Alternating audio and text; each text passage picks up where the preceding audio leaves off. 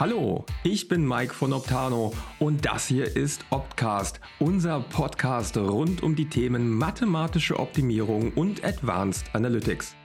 Mit ausgefeilter Mathematik unterstützen wir Unternehmen dabei, besser Entscheidungen auf Basis von Daten zu treffen. Wie wir das machen und welche Potenziale sich in Unternehmen mit Hilfe der Mathematik freisetzen lassen, darüber sprechen wir einmal im Monat mit ausgesuchten Expertinnen.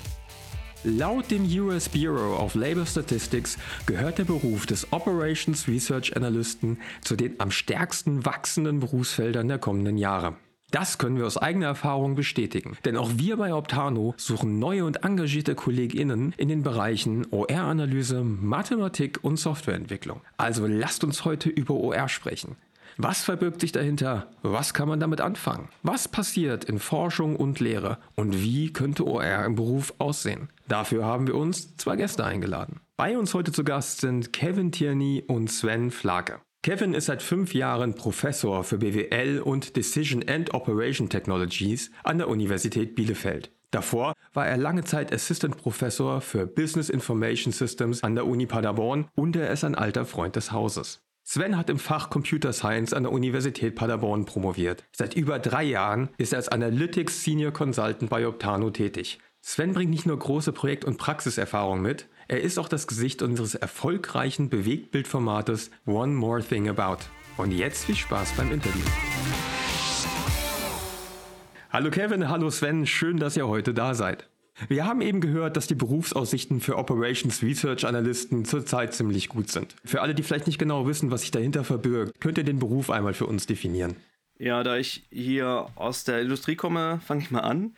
Ähm, es gibt jetzt nicht so die ganz klare Definition, weil das so eine unglaubliche Vielfalt an äh, Berufsmöglichkeiten eröffnet. Aber letztlich dreht sich immer alles darum, dass ich Entscheidungen verstehen möchte, dass ich Entscheidungen besser treffen möchte, dass ich die Zusammenhänge begreife, die zu einer Entscheidung führen. Und ja, am Ende kommt dann die Mathematik und die hilft mir dabei, Entscheidungen tatsächlich optimal auszurechnen. Und in diesem Dunstkreis ergibt sich unglaublich viel an Berufsperspektive. Ähm, das kann im Bereich Consultancy sein, wo ich mit den Kunden an den Problemen arbeite. Das kann im Bereich Mathematik sein. Das kann aber auch im Bereich Softwareentwicklung sein oder irgendwo dazwischen. Was würdet ihr sagen, du hast es gerade so ein bisschen angedeutet. Was sind denn die Vorteile von einem Unternehmen, wenn die sich mit OR beschäftigen und wenn die OR anwenden in ihrem täglichen operativen Geschäft? Für Unternehmen sind die Vorteile ähm, erstmal, sie haben Leute, die strukturiert Probleme zerlegen und die, die insbesondere mit Zahlen hinterfüttern. Und was sie am Ende tun können, ist ja, dass sie Entscheidungen treffen auf einer besseren Grundlage. Das heißt, die haben Argumente an der Hand, die haben Zahlen an der Hand, die weit über ungefähre Einschätzungen hinausgehen.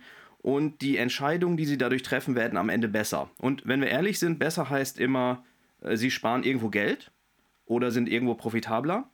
Und da ist es so, dass selbst wenn sie hier nur einige wenige Prozent besser werden, dass das bei entsprechender Problemstellung unglaublich viel an Einsparungen ermöglicht. Das heißt, wenn sich Unternehmen dazu bereit erklären, sich mit Operations Research auseinanderzusetzen, um ihre Probleme so sauber mathematisch zu greifen, dass sie ein paar Prozentpunkte mehr sparen, dann eröffnet denen das ein unglaubliches Einsparpotenzial. Und das ist etwas, das erkennen immer mehr Unternehmen, meiner Meinung nach. Ich weiß nicht, wie du das siehst, Kevin. Du bist ja auch in engen Kontakt. Ja, ich, ich würde vielleicht dazu tun, dass äh, Operations Research ermöglicht auch eine Strukturierung der industriellen Prozesse oder Firmenprozessen. Äh, das heißt, äh, die Firmen sind nicht mehr so abhängig an irgendeine Person, der immer weiß nicht, da irgendwelchen Routenplanung oder Scheduling gemacht haben. Diese Fähigkeiten werden in ein System abgebildet. Diese Person bleibt noch. Also Operations Research ersetzt ja keinem. Aber die, die Personen in der Firma, sie können mehr machen. Also sie können mehr strategisch denken und ähm, diese Prozesse werden dann langfristig verfestigt in die Firma auch wenn diese Person krank ist oder so, ist es ein Riesengewinn in, in diesem Sinne auch ähm, für, für Firmen, dass die, dass die dann langfristig denken können. Ich finde das einen ganz interessanten Punkt, weil du sagtest eben die Person, äh, die sich halt sehr gut mit der Firma auskennt und die vielleicht viele Entscheidungen aus dem Bauch getroffen hat, die dann auch sehr richtig waren. Äh, Bauchentscheidungen sind ja beileibe nicht immer falsch, kann sich aber dann anderen Planungsaufgaben widmen, äh, wenn so viel vom Tagesgeschäft im Grunde genommen durch Operations Research übernommen wird. Ja, das, das würde ich so sagen. Unsere Erfahrung ist es, dass, also jemand, der Operations Research äh, Systeme benutzt, und das ist nicht unbedingt die Personen, die diese Systeme entwickelt, aber die, die Domain-Experten in die Firmen, die solche Systeme anwenden, Sie können dann, sagen wir mal, ähm, was wäre, wenn Szenarien bearbeiten und, und mehr auf so einer höheren Ebene denken, wo wir Menschen eigentlich, finde ich, besser arbeiten als ähm, ja auf dieser operativen Ebene von kombinatorischen mathematischen Problemen, wo die Rechner eigentlich besser sind. Ich kann da vielleicht mal ein Beispiel geben. Ich betreue einen Kunden, die beschäftigen sich einmal im Monat für mehrere Tage damit, ja, einen Plan für die nächste Zeit zu entwerfen.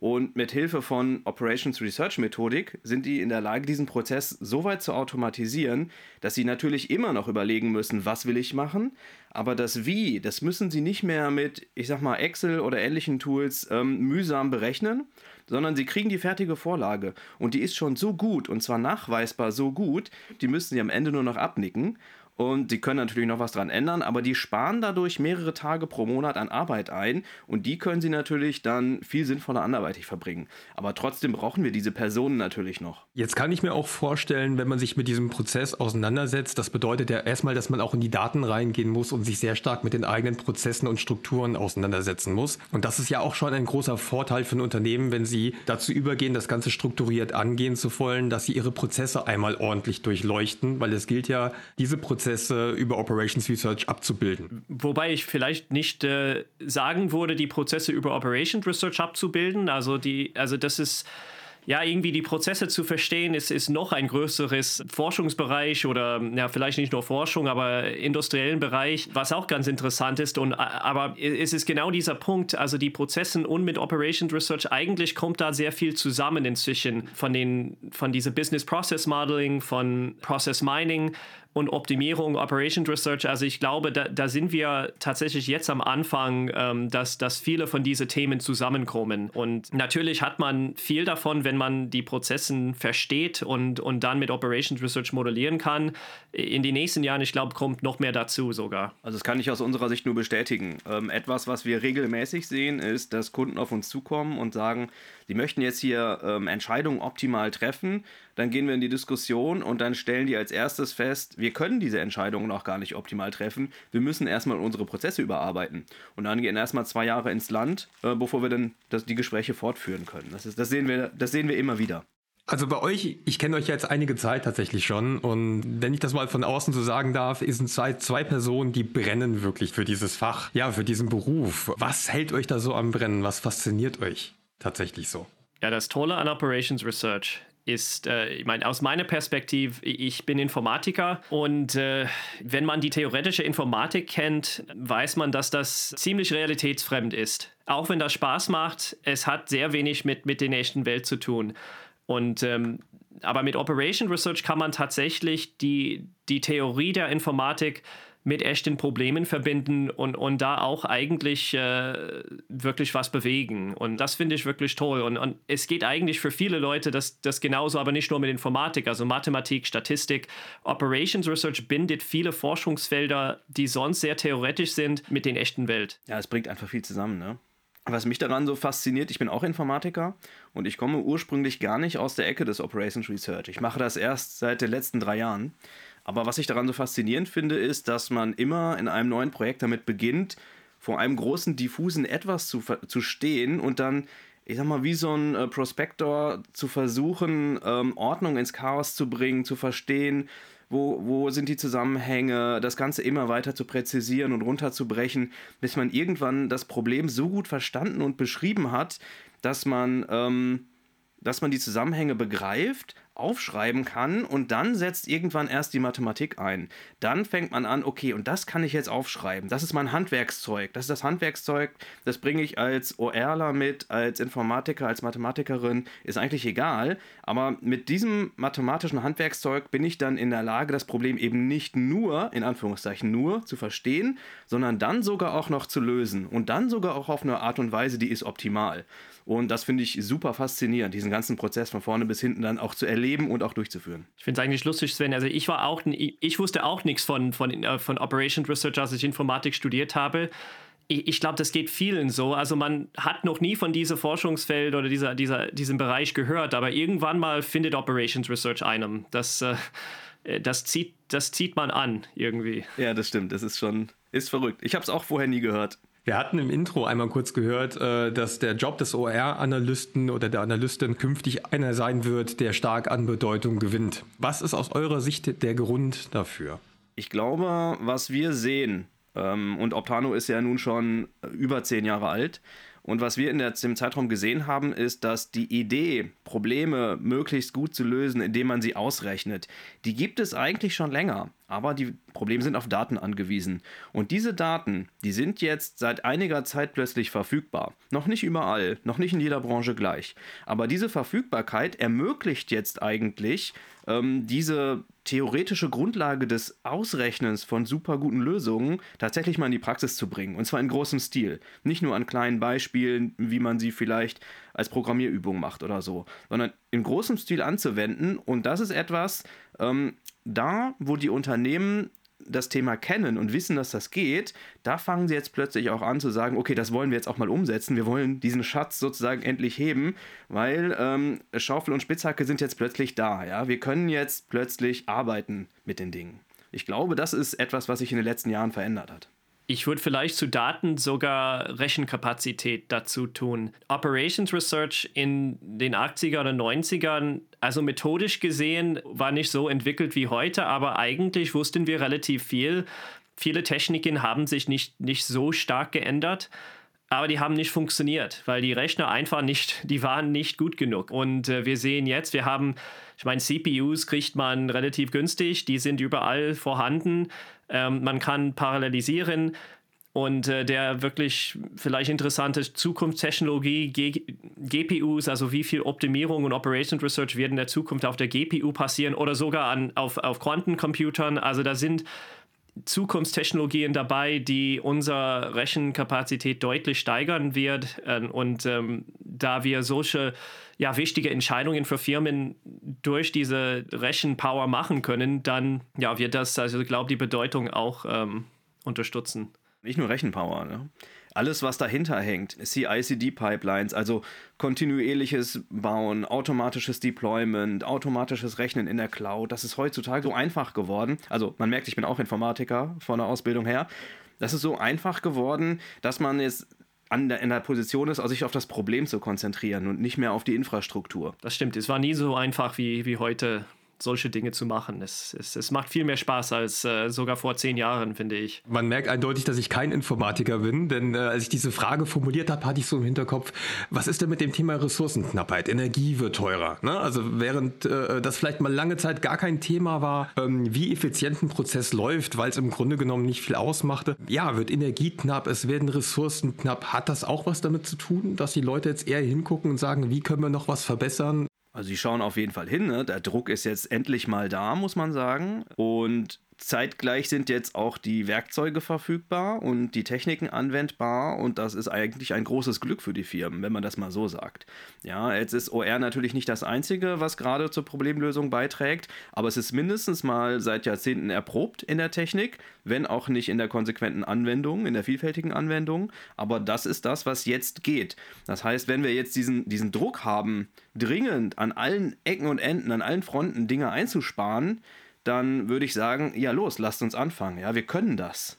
Wir müssen es nur tun. Ich habe das Gefühl, dass die es gab Industrien, die sehr konservativ äh, waren, die äh, besonders im, im, im, Blick auf Technologie in Operation Research, also die maritimen ähm, Industrie zum Beispiel, sogar diese Industrie in den letzten zehn Jahren haben, ich würde sagen, aufgerüstet äh, mit, mit ne, solchen OR-Leute. Die haben die eingestellt, die sind jetzt in die Firmen und sogar Firmen hier, ich meine, in der Nähe von ähm, in, in OWL.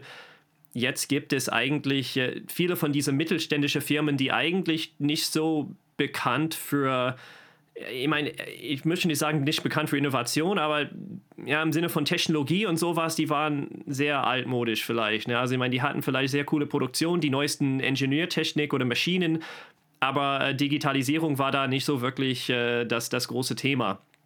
Und da sehen wir auch, dass, dass viele Firmen inzwischen ähm, wenn die nicht selber OER-Leute einstellen, die wissen, mit wem sie arbeiten sollen. Und das ist ein großer Unterschied. Ich bin in der Region jetzt äh, so fast zehn Jahre und, und es entwickelt sich wirklich schnell. Das ist schon sehr unterschiedlich. Das muss ich tatsächlich auch sagen. Ähm, ich glaube, ich muss einmal für alle äh, Nicht-Ostwestfalen aufklären, was OWL ist. Das ist die Region Ostwestfalen-Lippe. Als ich hierher gezogen bin, äh, habe ich das auch gemerkt, dass hier eigentlich sehr, sehr viele große Firmen sind, hier sehr viel Innovation stattfindet. Das ist auch ein Punkt, auf den wir später äh, gerne nochmal eingehen, was diesen Standort hier betrifft und warum dieser Standort vielleicht ein guter Standort ist. Eine Frage, die sich mir gerade stellt, Kevin, du hast eben das Thema Quantencomputer angebracht. Wir haben darüber in unserer ersten Podcast-Folge tatsächlich auch schon gesprochen. Trotzdem nochmal die Frage an euch beide. Wir haben jetzt akademische und praktische Welt zusammen. Was ist aus eurer Sicht äh, das Next Big Thing im Bereich Operations Research? Vielleicht mal jenseits auch von, von Quantencomputing oder auch vielleicht gibt es neue Anwendungsmöglichkeiten. Also was tut sich da? Was tut sich vielleicht auch in der Forschung gerade? Also ich halte eher die GPU, also die ne, Graphics äh, Processor, eher als der Next Big Thing als Quantencomputer, wobei ich finde, die sind auch interessant, aber da ist die Zeithorizont für wirklich nutzbare Dinge, glaube ich, eher auf Jahrzehnten. Wobei die GPUs, da können wir schon coole Dinge machen ähm, und wir haben, also bei uns erforschen wir relativ viel mit ähm, quasi die Frage, wie kann ich meine Optimierungsprobleme mit äh, solchen Hardware lösen? Und das klingt erstmal akademisch, aber wenn man überlegt, dass ein GPU ja wirklich viel, viel parallelisierbar ist als ein CPU, das heißt, ich kann da, sagen wir mal, 100 bis 200 mehr Dinge gleichzeitig machen als auf einer CPU. Ich kann Probleme viel schneller lösen. Das Problem ist, dass es relativ schwer ist, diese Probleme richtig zu strukturieren, damit ein GPU sie lösen kann. Und das ist der Schwerpunkt unserer Forschung jetzt. Und, und da haben wir eigentlich relativ finde ich, gute Ergebnisse ähm, bekommen und, und in den nächsten, ich würde sagen, vielleicht fünf Jahren kann ich mir vorstellen, dass es Produkte auf dem Markt gibt, die, die sich auf ja, Optimierung und Operation Research auf die GPUs machen und das wird vermarktet. Kann man sich ja so ein bisschen vorstellen wie bei Deep Learning und so, ne? was auch einen, einen Boom erfahren hat, als es plötzlich auf GPUs anwendbar war. Und wenn uns das natürlich bei OR-Themen in Zukunft erwartet, das wäre ja großartig. Also das würde uns nochmal einen richtigen technologischen Schwung geben, weil wir stoßen in der Praxis schon häufig an die Berechnungskapazitätsgrenzen. Das ist einfach so. Aber du hattest was anderes gefragt, Mike, ne? Was ist das Next Big Thing? ja, ein bisschen ist aber das Next Big Thing in den nächsten fünf Jahren, ne? Das Thema, Thema GPU. Oder auf der anderen Seite das Thema Machine Learning. Fürs Machine Learning bringen die GPUs ja schon sehr lange was tatsächlich. Ja, ähm, aber es ist halt ein anders strukturiertes mathematisches Problem erstmal. Ne? Das ist, erst, das ist der Unterschied. Ähm, Kevin, korrigier mich, aber so habe ich dich verstanden. Das ist genau der, das Problem, mit dem ihr euch auch beschäftigt. Wie kriege ich auch die OR-Probleme auf die GPU? Richtig? Ja, genau. Und eigentlich Deep Learning ist für uns gerade der Schlüssel, der es ermöglicht, ein Optimierungsproblem auf den, den GPU zu schieben. Und die Frage da ist natürlich, wie strukturiere ich mein Optimierungsproblem, damit ich das als ja, ein Machine Learning Problem lösen kann. Und, und das äh, ist äh, nicht so leicht. Ähm, ich meine, man sieht ja mit den neuen, diesen ganzen neuen Chat-Technologien, Chat-GPT oder sowas, also das, das scheint so einfach zu funktionieren. Die können so viel, so viele Dinge machen da fragt man sich eigentlich, warum kann ich nicht einfach sagen, meine, ja, warum kann ich nicht mein Optimierungsproblem erzählen und, und, und das gibt mir eine Lösung. Und tatsächlich ist es also noch schwieriger, ähm, das zu machen, aber wir sind, ja, ich möchte nicht sagen, dass man einfach den Optimierungsproblem erzählt oder so, aber im Prinzip, dass man mit so einer Kombination aus maschinelles Lernen und, und herkömmlichen Optimierungsverfahren, da kann man schon eine Menge machen inzwischen.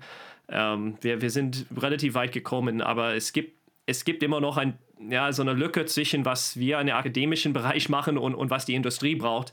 Das versuchen wir in den nächsten Jahren zu schließen. Aber damit rennst du bei uns auf jeden Fall offene Türen ein, Kevin. Also äh, du kennst die betreffenden Kollegen ja auch, die sich brennend für diese Kombination interessieren. Also das bringt aus meiner Sicht aber noch ein ganz anderes Thema ähm, ins Spiel, was ich auch für ein Next Big Thing halte, ähm, das ich aber auch noch nicht so ganz greifen kann, nämlich die ähm, Erklärbarkeit der Ergebnisse.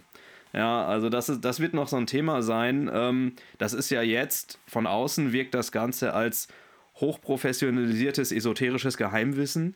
Und entsprechend schwierig ist es manchmal zu verstehen, warum ist denn jetzt eine Entscheidung richtig gut. Natürlich kann ich das ausrechnen, warum die gut ist. Aber warum ist die vielleicht ein Hauch besser als eine andere Entscheidung, die mir viel logischer erscheint?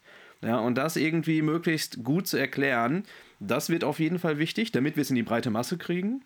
Und ähm, der Punkt, der dazugehört, ist letztlich, dass man das OR irgendwie, meiner Meinung nach, aus der Expertenecke ganz allgemein in die Anwenderecke bringen muss. Ja? Also wenn man jetzt sowas sieht wie ChatGPT, ja, ein Laien können das benutzen, sage ich jetzt mal. Die müssen gar nicht wissen, was dahinter steckt.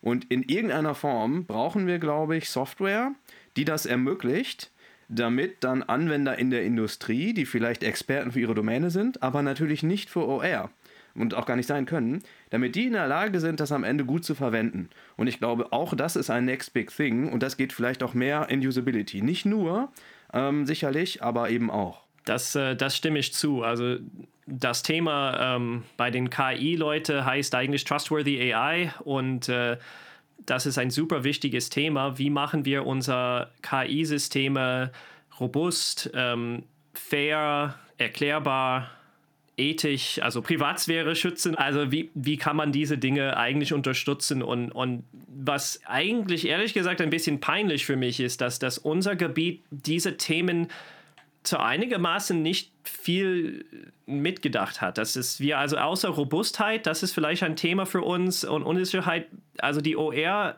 OR-Bereich hängt ein bisschen hinterher, finde ich, und, und da müssen wir aufholen. Ich glaube, wir haben da auch einen großen Vorteil. Also ich sage erstmal, wir als OR-Community haben da, glaube ich, einen großen Vorteil, denn ähm, bei der ganzen Machine Learning Community, da wird ja mit Daten trainiert und am Ende verstehen wir nicht so hundertprozentig, ähm, warum bestimmte Entscheidungen getroffen werden.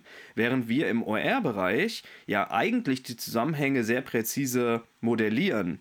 So, das bedeutet natürlich, dass ich, wenn ich da jetzt äh, meinetwegen Benachteiligung aufgrund von Rasse, das Klassikerproblem im Machine Learning, ähm, wenn ich sowas habe, solche strukturellen Benachteiligungen, dann kann ich die identifizieren. Ja? Dann kann jemand, der das versteht, der kann das Modell reviewen und der kann dann wenn er dann sensibilisiert dafür ist, ähm, kann das entdecken und kann sagen, nee, nee, so ist aber schlecht. Ne? Das ist ein Vorteil, den haben wir bei OR natürlich ähm, gegenüber der Machine Learning Community. Das muss man erstmal so sagen. Und das ist, ähm, ich weiß noch nicht genau wie, aber vielleicht ist es auch ein Vorteil, den man dann vielleicht nochmal an die Leute bringen kann, um ihnen das klarzumachen, um auch Vertrauen aufzubauen in diese Art von Technologie.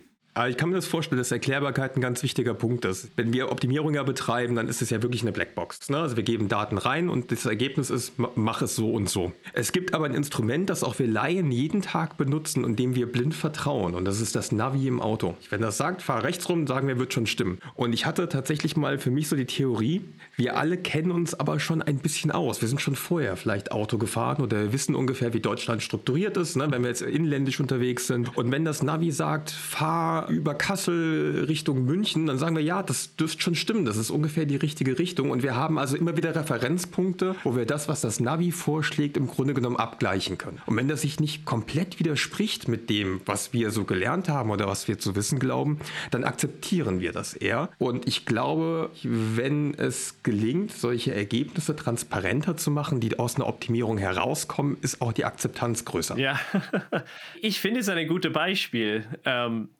wenn ich irgendwo fahre und, und, und der Na manchmal ist, sagt ein Navi, also da fährt man auf der Autobahn irgendwo und der will eigentlich, dass man abfährt, bevor man irgendwie zum Stau kommt. Es sieht noch gut aus. Und er sagt, es ist besser.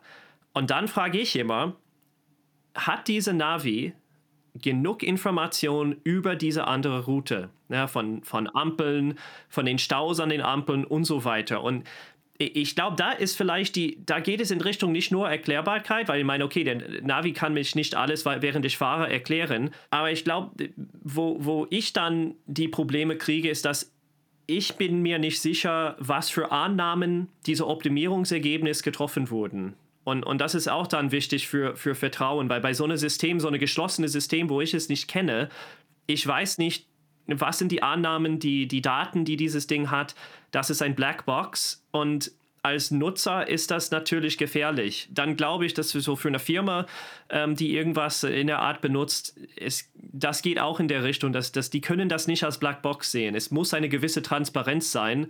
Ähm, Erklärungen natürlich auch dazu und die müssen wir als Forschungsbereich eigentlich ähm, besser machen können. Also das können wir aktuell nicht besonders gut. Ähm, und das mit Transparenz hat vielleicht, ja, vielleicht führt das zu mehr Nutzerakzeptanz. Ich, ich würde es hoffen zumindest. Ich glaube, ich würde da gerne mal ein eigenes Podcast-Thema zu machen. Ich glaube, da laden wir dich direkt nochmal ein, Kevin, zu einem Punkt Trustworthy AI äh, und Erklärbarkeit. Ähm, total spannendes Thema. Ich weiß nicht, ob bin ich der Experte, ich weiß nicht. Ich glaube, wir also alle in dem Community sind so ein bisschen neu in dem Thema. Das ist das, was interessant. Ich meine, wir haben die Machine, Machine Learning Leute gesehen und, und gedacht, oh ja, das brauchen wir eigentlich auch. Und, und jetzt versuchen wir alle irgendwas da zu machen oder zu überlegen, was, was bedeutet das überhaupt in unserem Forschungsbereich.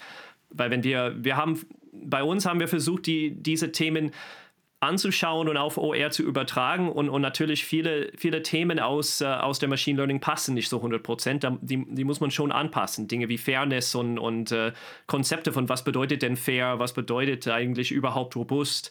Ähm, das, das, das passt nicht 100 Prozent. Sehr cool. Ich hatte mir vorhin eine Notiz gemacht, äh, bevor wir eingestiegen sind. Und da ging es auch darum, mal so ein bisschen für den Job begeistern. Der ist wirklich ein super spannender Job. Aber vielleicht können sich viele, die uns zuhören, sich gar nicht genau vorstellen, was kann man denn wirklich in der Praxis machen. Wir hatten eben mal über Unternehmen gesprochen, die vielleicht eigene OR-Abteilungen haben.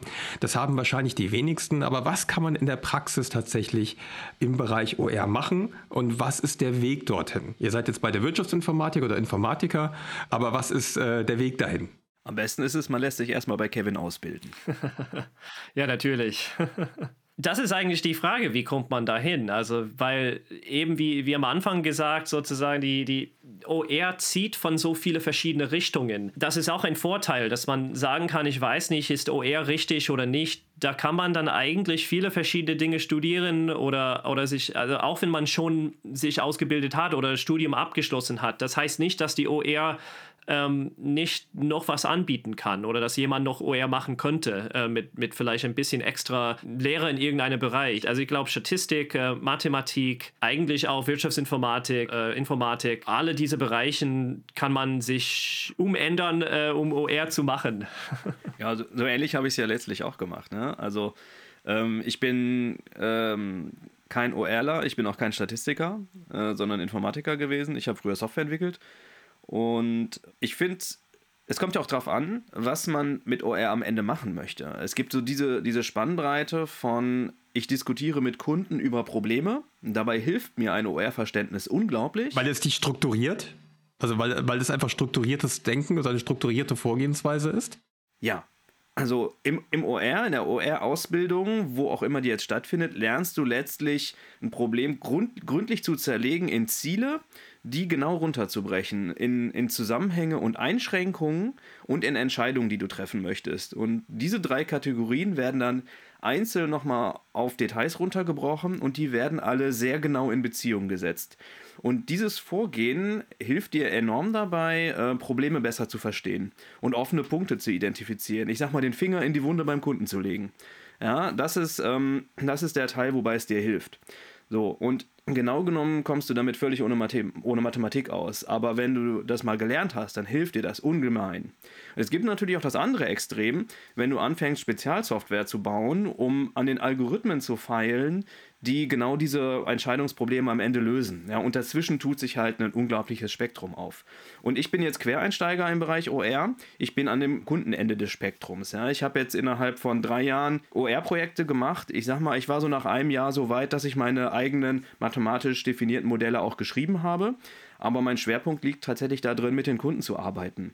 Ja, und die Probleme so weit vorzubereiten und mathematisch, ich sag mal, vorzuformulieren, dass dann die Leute, die sich eigentlich damit auskennen, das übernehmen, in saubere Mathematik gießen und meinen Kram, ich sag mal, nicht überarbeiten und das wird dann am Ende in Software umgesetzt. Ja. Und irgendwo dazwischen findet sich für jeden, der sich für OR interessiert, irgendwas.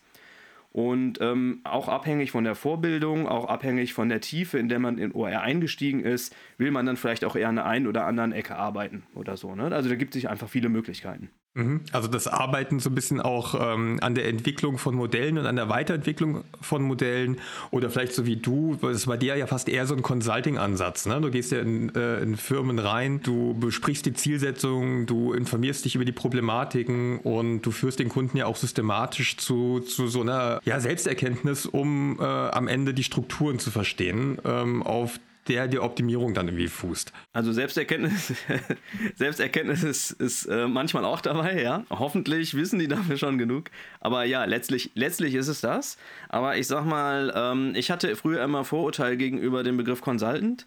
Ähm, denn die zeichnen ja PowerPoint-Folien, äh, geben gute Tipps und sind dann schnell weg.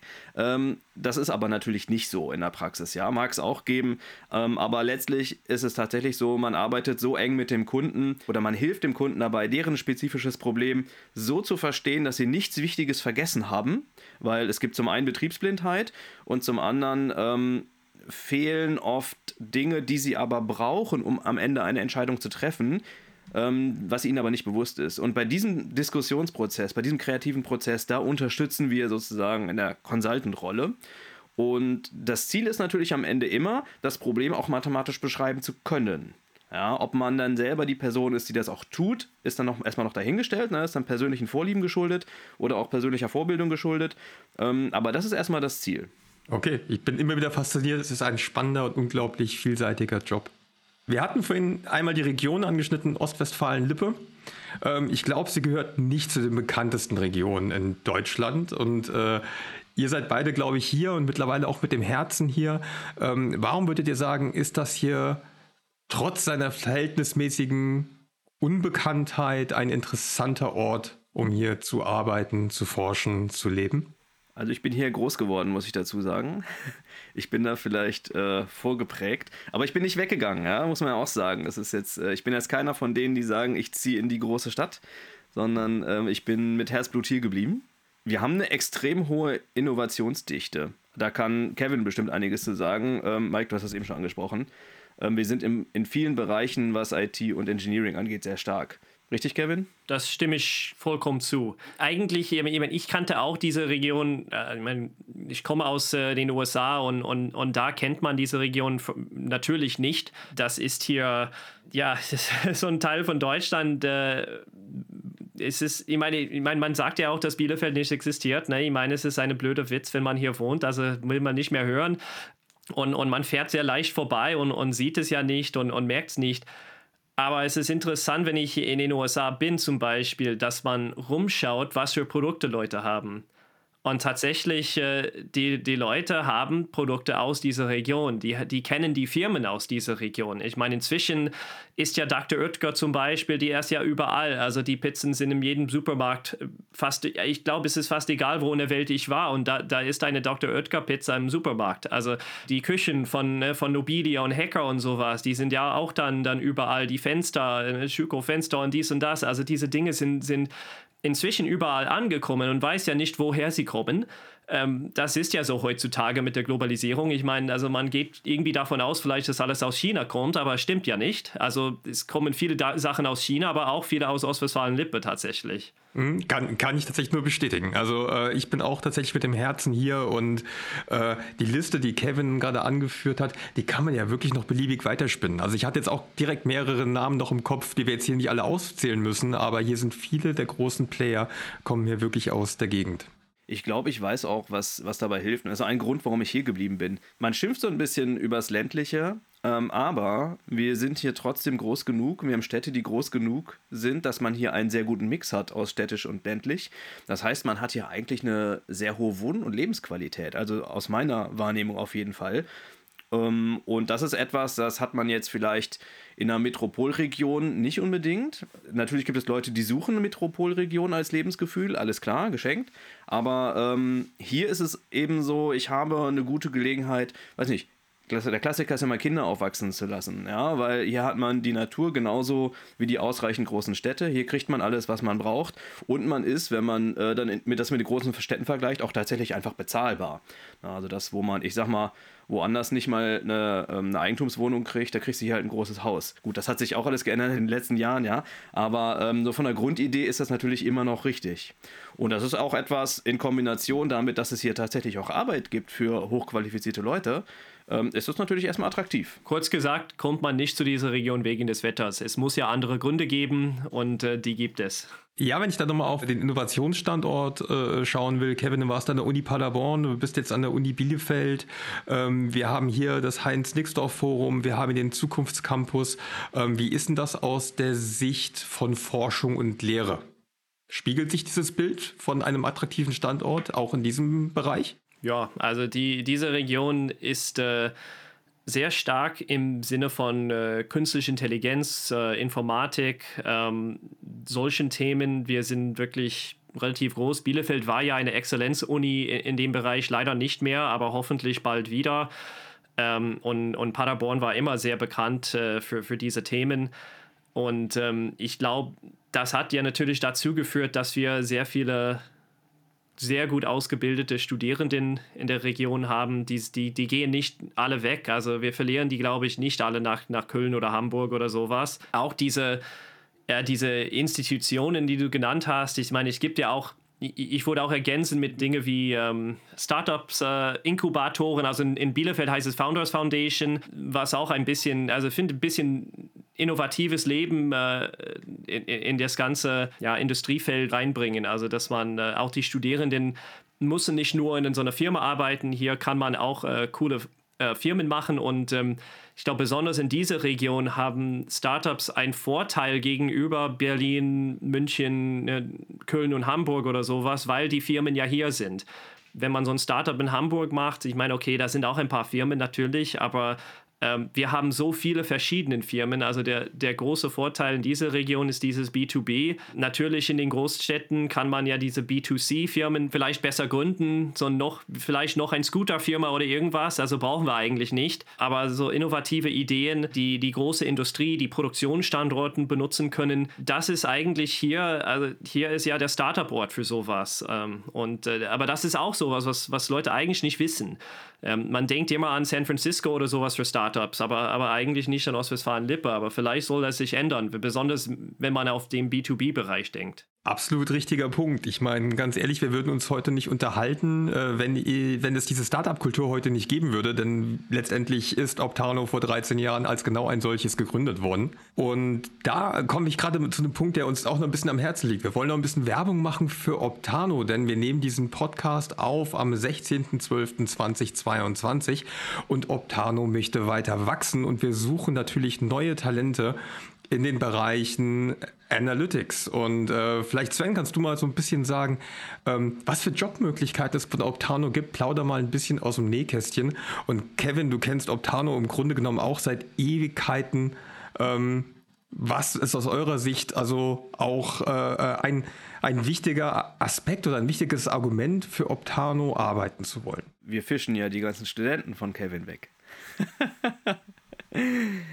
Na, ich meine, was das Berufsspektrum angeht, habe ich vorhin eigentlich schon mal was gesagt. Ja, also wenn man sich dafür interessiert, ähm, Probleme zu zerlegen und anschließend zu lösen, egal in welchem Sinne, dann ist man bei uns auf jeden Fall richtig.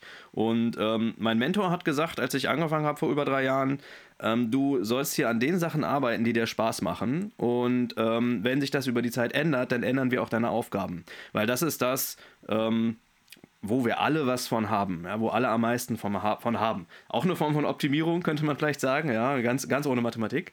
Ähm, und entsprechend breit ist das Spektrum. Also von der Kundenarbeit ähm, über Algorithmen schreiben, über Solver anbinden, über Software schreiben, über Marketing in dem Bereich machen. Alles Dinge, die man bei uns tun kann. Von daher ist es aus der Sicht erstmal vielfältig. Wenn man jetzt in Richtung Ausbildung guckt, dann suchen wir halt vor allen Dingen Leute mit ähm, Softwarebezug, sage ich mal. Ja, das müssen keine Softwareentwickler sein, ähm, aber das hilft natürlich, weil wir entwickeln nun mal Software.